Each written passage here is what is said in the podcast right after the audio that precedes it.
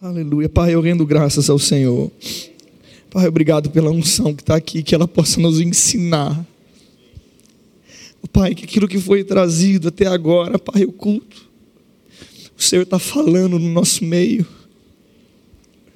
Que haja um temor do Espírito, que a gente se acostume com cultos espirituais e sobrenaturais. Que seja normal a manifestação do Teu Espírito nesse lugar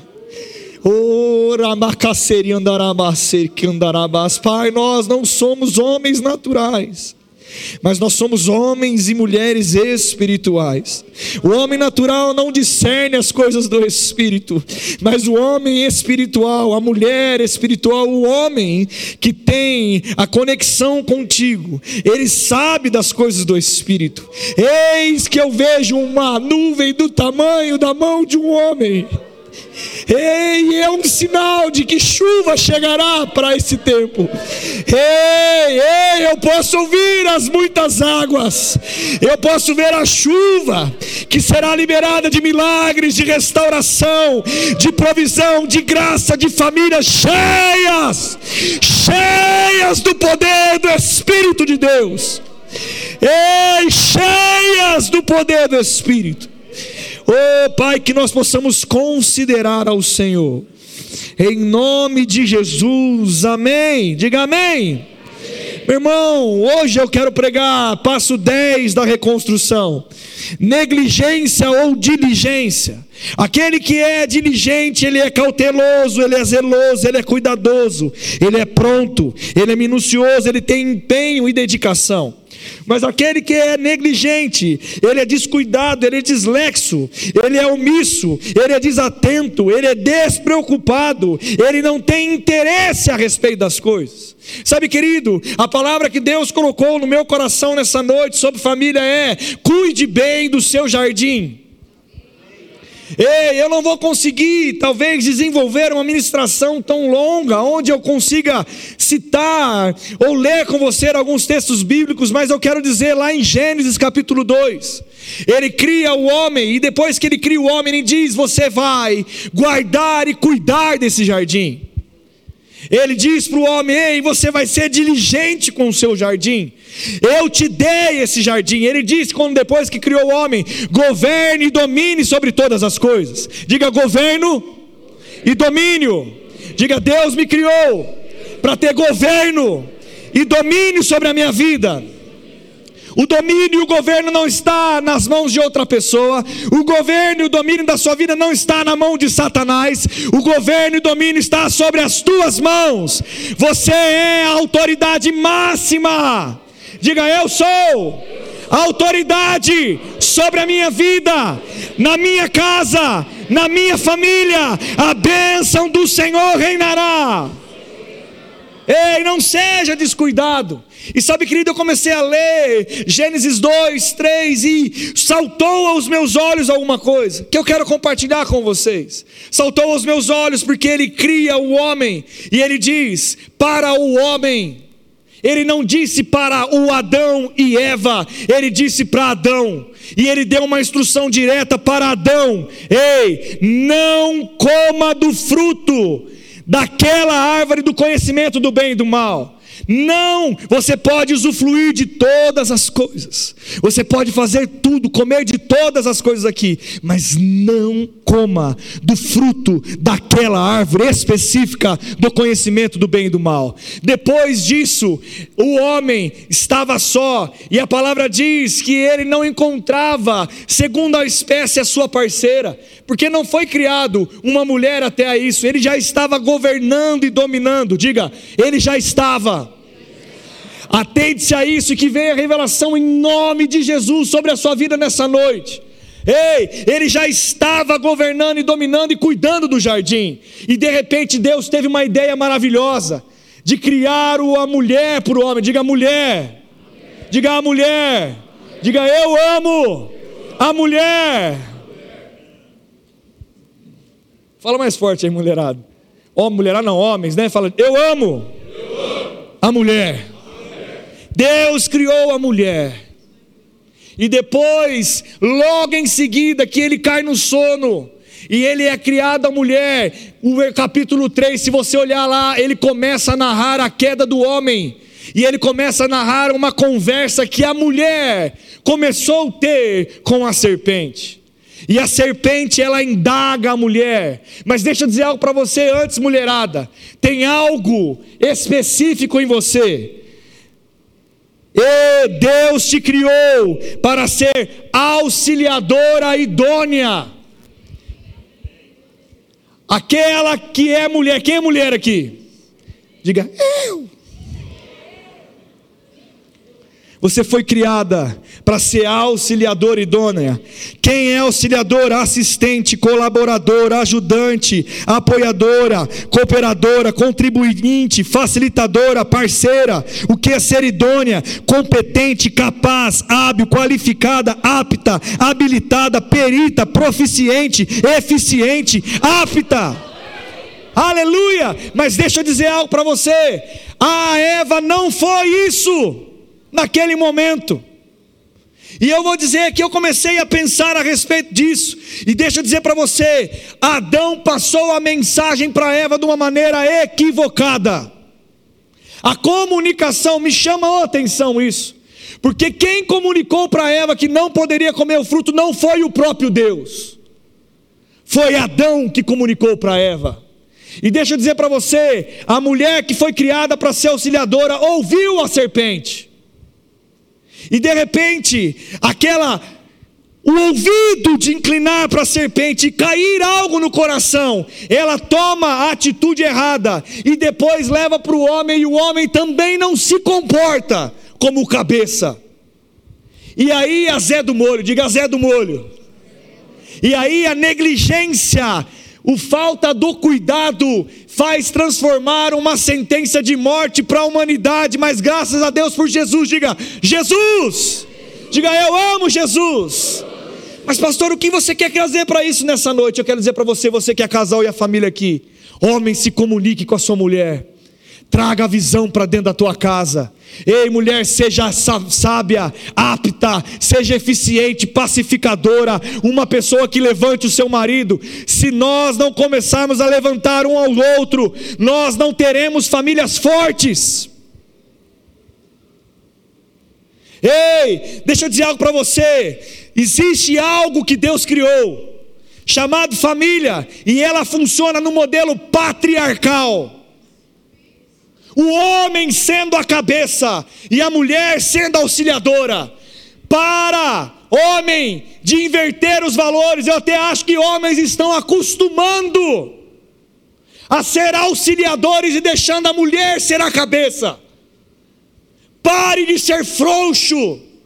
Pare de ser alguém que não considere aquilo que Deus comunicou com você. Porque aquilo que Deus comunicar com você, se a sua mulher pegar junto, não vai ter ninguém que pare uma família debaixo da unção do Espírito de Deus.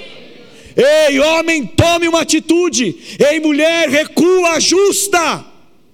Nós precisamos entender. Sabe por que a mulher caiu? Porque ela foi andar fora do jardim e o homem se despreocupou com ela. Eva estava sozinha. E posso dizer uma coisa para você: não deveria ter sido a primeira vez que ela passou de perante aquela árvore. E talvez, eu não sei você, mas ela deve ter, ter contado para Adão que ela passou. Mas porque a mulher fala 752 mil palavras por minuto, talvez Adão não considerou.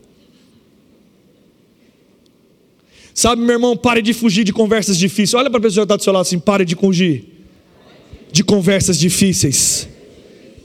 Restaura o seu casamento, restaura o seu relacionamento, restaura o seu casamento com, com a sua esposa. Ouça, restaura o relacionamento com seus filhos. Ei, tome a rédea. Ei, tome pontos. Faça acontecer, não seja negligente.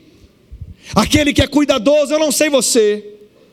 Eu escutei o Tiago Borba pregar numa ministração, peguei só essa, não é nem ministração, no Instagram um destaque lá, e eu nem sei do que ele estava pregando, só escutei isso, porque mudou, é tão rápido, treco 30 segundos, mudou. Mas ele está falando, estava, ele tava, apareceu lá falando assim: quando a gente vai ferver o leite, quem ferveu o leite já? Você fica olhando para ele, ele não derrama, mas de repente você tira o olho, de repente, não é assim? Você olha, não é assim, Marcos? Você olha para ele, olha para ele, olha para ele, não acontece nada. Você fala assim: estou com vontade de fazer xixi, já volto. Quando você volta, vai o leite. A negligência, querida, é mais ou menos acontece desse jeito.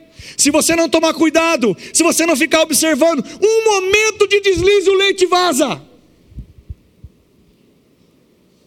Meu irmão, não para o diabo, e nem, deixa eu dizer uma coisa para você: para roubar o coração, basta você dar atenção para que você não pode dar atenção. Pare de querer considerar coisas que você já abandonou. Ei, meu irmão, a velha vida ficou para trás. Ei, o velho homem ficou para trás, a vida de pecado ficou para trás, os desejos da carne ficou para trás. Se não ficou ainda, começa a mortificar a tua carne. Seja cheio do espírito. Não lute contra o diabo, mas seja cheio. Cheio do espírito. Mas, pastor, como que eu mantenho puro o meu caminho? Aqueles que têm mão limpa e coração puro manterão puro o seu caminho. Você precisa parar de considerar brincar, meu irmão. Os últimos dias estão chegando. Os últimos dias estão chegando e haverá distinção sim de fé, de convicção, de consagração. Haverá sim distinção de homens que entendem o compromisso que têm com Deus. E eu vou partir para encerrar dizendo: é isso que me restou de tempo. Meu irmão, cuide do seu jardim. Porque quando uma praga entra, às vezes a gente fala assim: não, deixa lá, uma ervinha daninha. Quem já teve jardim aí? Meu irmão, eu morei numa casa que eu tinha que regar o jardim todo final de semana. Tinha uns coqueiros lá que tinha que arrancar larva, tinha que arrancar, meu Jesus amado. Quem cuidar de jardim dá trabalho, não dá? Levanta a mão. Aquelas flores bonitas que você acha que um jardineiro, uma pessoa tem uma casa com as flores tudo bonitinha, você acha que não dá trabalho nenhum. É uma florzinha, é uma florzinha. Meu irmão, cuidar do jardim dá trabalho. Né, Paulo? né? Dá trabalho podar, tem, tem, tem um negocinho, borrão, sei lá, vai na plantinha, olha na, na folhinha, dá um negocinho. Se você não passar o veneninho lá, toma conta, morre, mata, e de repente você fala: ai, ah, ah, o que aconteceu? Ah, morreu, morreu. Tem gente que fala que não consegue nem cuidar de um vaso. Quem já teve uma plantinha num vaso e deixou ela morrer? Levanta a mão, revela o pecado. Quem teve um peixinho no aquário que deixou morrer também? Porque esqueceu de dar comida. Quem esqueceu de dar comida para o peixinho? Hã? Sabe, querido, falar uma coisa para você: é negligência, é falta de cuidado. Meu irmão, nós precisamos, eu encerro dizendo: precisamos melhorar a nossa comunicação em casa. Sabe por quê? Ela estava sozinha, porque não estava comunicando como deveria com Adão. Já tinha DR lá naqueles dias. Sabe, meu irmão, relacionamento não é algo espiritual, é algo natural que Deus abençoa. Mas eu e você precisamos fazer questão, estar tá com o nosso coração molinho. Eu preciso decidir com o meu coração, ouvir minha esposa, ouvir os meus filhos, cuidar dos meus irmãos, é uma decisão no coração. Não seja descuidado, meu irmão, não deixe passar a vida sem perceber o que está acontecendo. Os dias estão acontecendo muito rápido. Meu irmão, eu não sei você, mas o meu gosto até, ó, quem já mudou alguma coisa que gostava e não gosta mais? Levante sua mão. Quem? Quem? Quem? Quem? Hein? Eu já falei, você ficando velha, começou a gostar de doce de figo. Quem começou a gostar de doce de figo? Júlia, você está ficando velha, Júlia. Hã? Se você vai escolher num self-service, escolhe doce de figo e doce de abóbora, você está velho. Quem escolhe pudim está novinho ainda. Meu irmão, a gente gosta, já gostou de coisas, não deixou de gostar mais. Agora deixa eu uma coisa para você: se nossos olhos se atentarem para coisas, sabe o que a palavra diz? Que nós somos tentados segundo a nossa própria cobiça. E muitas vezes nós estamos sendo negligentes de tentar ver, brincar, de sermos tentados. Posso dizer uma coisa para você? Talvez uma hora você goste e não tenha caminho de volta. E eu vou partir para dizer: lembra José? Olha a mistura da mensagem. Lembra José? José tomou uma decisão. Sabe como José resolveu o problema do pecado? Você acha que se ele entrasse no quarto, ia dar bom? Hein, meu irmão? José era homem, filho. Bonito. Devia ser habilidoso. Dalila fala que ela tinha os perfumes. Ela era linda. Você acha que José, se entrasse no quarto, não ia Faz o homem que está aí. Hein? Você gostou, né? Faz aí, leão. Quem que é leão aí? Se não é, aprenda que você é um leão. Faz comigo assim. Vá. Você acha que José ia lá ficar conversando? Ô, oh, Dalila, que bom! Sua, sua roupa de, de seu baby doll tá lindo. Ô, oh, Dalila, Deus te abençoe. Deus falou comigo, Dalila. Hã? Esse nome difícil aí. E eu falei Dalila. Tá amarrado. Ô, oh, mulher de Potifar. E mas Sansão foi com Dalila também, ficava alisando o cabelo lá de Sansão. Sabe o que, que Sansão fez também? Ouviu uma voz que não deveria. Posso falar, misturamos agora então. José tomou a atitude certa, ele foi e fugiu. E Sansão fez o quê? Ficou escutando. Sabe uma coisa que muitas vezes nós fazemos? Quem já faz dieta e põe uma barra de chocolate na frente? Como você faz dieta para você comer menos? Não compra. Olha para a pessoa que está do seu lado e fala assim: não compra. Porque se tiver, vai o quê? Vai o quê? Por que você fica brincando com pecado? Por que fica brincando com coisas no coração? Com ideias dentro de você? Sabe, meu irmão, não seja negligente, cuide do seu jardim. Não comece em coisas que você não sabe onde vai acabar sabe? Tem práticas, tem lugares. Meu irmão, deixa eu dizer uma coisa para você, eu não sei se você percebeu, mas aquele que aceitou a Cristo como seu Salvador, as práticas começam a mudar. Hoje eu estava pregando para o meu Gabriel, e ele começou a falar assim: Papai, porque nós falamos sobre evento de escatologia que vai ter da sábado agora. E ele está dizendo de novo o que é escatologia, que ele gosta dos finais dos tempos, que ele gosta de estudar e tal. Aí ele falou, eu falei para ele assim: Mas está acabando o tempo mesmo, e vai ter falsos profetas. Ele, falsos profetas? É, vai ter pessoas que vão pregar, que vão seduzir os ouvidos das pessoas. E eu comecei a falar sobre a graça. Gabi, a graça, Jesus veio e derramou a graça, o pecado, ele perdoou os pecados do passado, do presente e do futuro. Mas em Romanos fala: ei, a graça veio para nos libertar da lei, mas agora, deixa eu entender, eu vou pecar.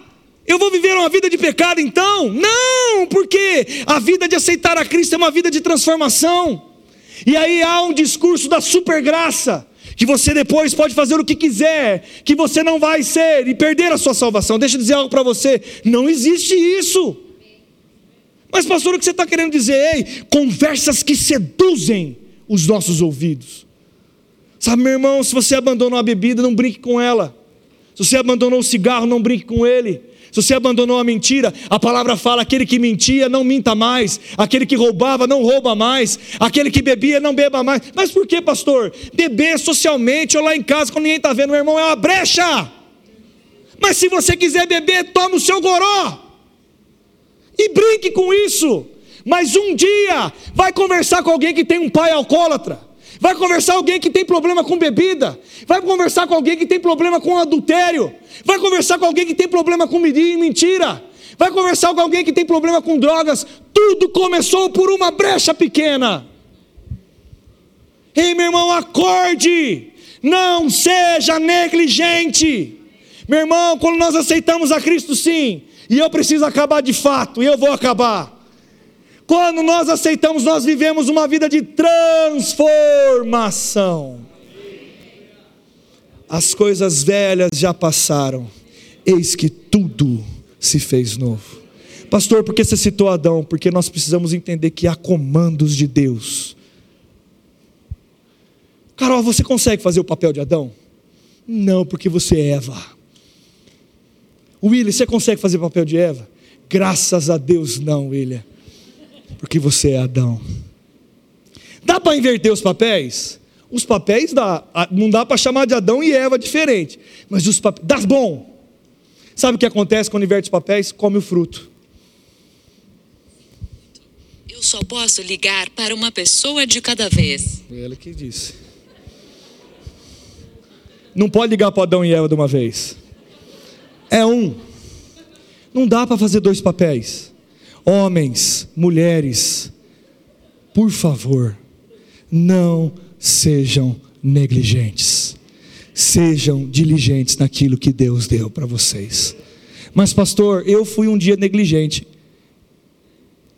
Ok, mude a semente, vai mudar a colheita. Paulo, deixa eu dizer uma coisa para você. Se eu planto um monte, o Paulo, para quem não sabe, ele mexe com jardinagem, paisagismo, mexe com tudo. Se fizer de alguma coisa nisso, manja tudo. Jardim do Éden.